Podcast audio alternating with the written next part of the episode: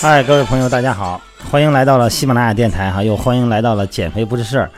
今天想问你一个话题，你们爱吃汉堡吗？爱不爱吃？一人一个好不好？这汉堡吧，作为快餐，这也是咱们今天要谈的话题。方便，而且呢，这个你说它有多好吃吧，也未必。我觉得就是方便。你饿的时候，你转圈子，满头转圈子，满街。转了什么呢？你感觉这个呢，可能做的时间太长。在吃那家呢，感觉好像口味也一般，干脆吧，汉堡吧。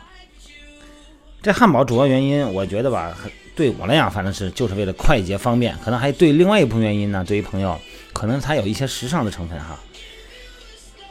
减肥的我们也老是这么惦记汉堡，一旦下来什么新款汉堡了，哎，第一个得到了通知。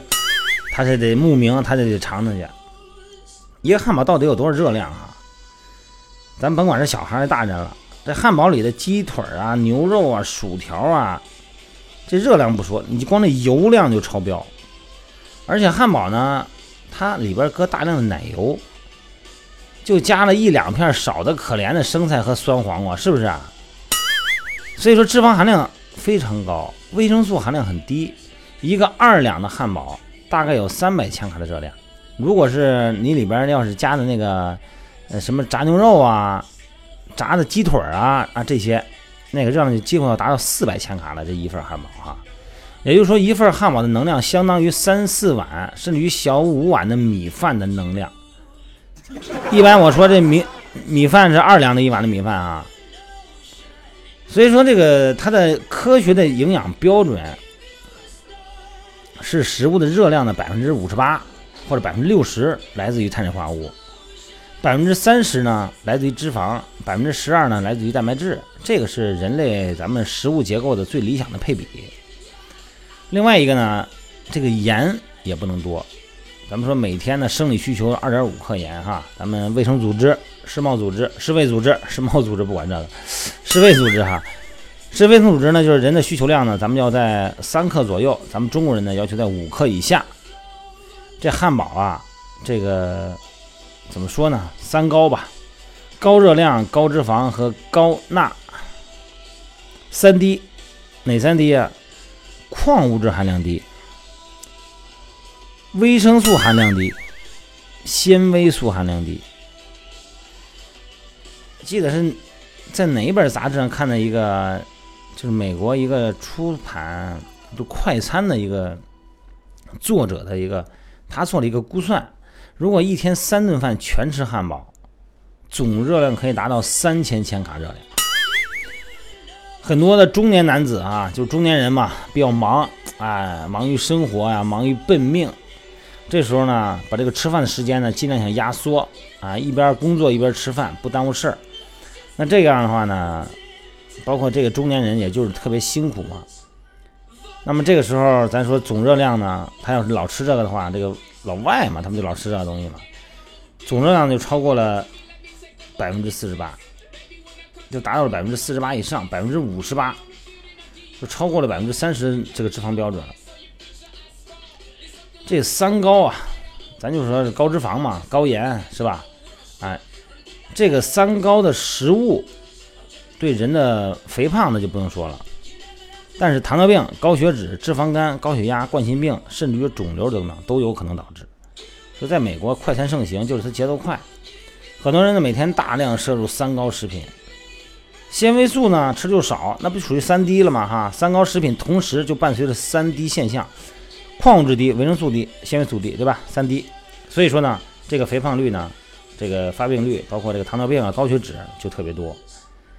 所以说，咱们作为中国人吧，偶尔吧吃点也行，时间太紧吃点也行，或者说换个口味也行，但是千万别把那玩意儿当成人家的时尚来吃。你甭管它那个里边的设施呢弄得多多时代感、多现代感啊，但是现在毕竟它进入中国这么多年了嘛，也不会再有那么强烈的那个那种所谓的开洋荤的感觉了哈。我记得那个时候八八年的时候，那个时候北京那个前门那边。然后我表姐带我去吃，那时候真是排队，可能好像第一家吧，肯德基，然后排队排的特别远，然后你看你排队排的远，你本来就饿，你再排队一排一排一个多小时，到那以后，哎呀，这搁到嘴里是香啊，实际上不是香，是饿的，饿的时间太长了才香。还有一个，咱们就谈谈那个，呃，这甜食吧。你看有的女孩呢，特别爱吃蛋糕、月饼什么的，这个虽然完全拒绝甜食呢，能达到这个减肥的效果，但是我觉得不大容易，是吧？对于女孩爱吃女甜食女孩来说很难。所以说呢，一定要控制量哈，每天呢就六十克以下啊，甜食别吃多了，吃多了肯定容易胖。再一个呢，就是你算算热量啊，咱们市面上出售的这个甜食啊，大部分都有热量指标，现在咱们国家因为这个食物监督比较标准了嘛，你根据自己的情况选择。你要活动量少的人啊，每天啊从甜食中摄取的热量就大概在一百五十千卡左右就可以了。你对照了一下你那个量，你不常活动，你经常活动的人呢，中等活动量的人嘛。你可以保持每天二百五十千卡的这个热量，是从这个甜食中获得，因为它可以补充你的血糖、肌糖和肝糖嘛，所以说它也不会胖。那么大强度训练的人呢，你每天可以补充到四百到五百千卡，从那个甜食中获得，啊，也不用完全的控制，既能满足你对甜食的渴望，同时呢还不会胖。要根据你的活动量来。不能说人家怎么一天能吃呢，我都不能吃。人家一天还练了呢，人家的每天的工作和活动量比你大，所以说呢，他就属于一个中等活动量的人。那么他呢，可以保持二百五到三百千卡的甜食摄入量，好吧？所以说呢，这个体范围呢和体重、体质，还有这个三餐的热量摄取都有关系，所以说要根据每个人的情况来。还有一个，这个吃甜食一定要注意啊，别空着肚子吃，空肚子吃啊，吸收的效果特别好啊。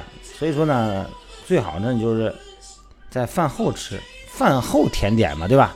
啊，吃完饭觉得这饭呢还差点口味，哎，我简单的吃一点甜点，而且呢最好呢跟那个食物中的纤维，啊，纤维这个膳食纤维的含量高的东西一块吃，这样的话呢吸收的量就会比较少了哈。再千万提醒各位，千万别把甜点当夜宵啊，好吧？这晚上吃完饭以后睡觉之前又饿了，睡得晚呢，熬夜呀，是吧？睡觉之前饿了，吃点吧。吃什么呀？吃点甜食吧。我的个天，这可就要了命了。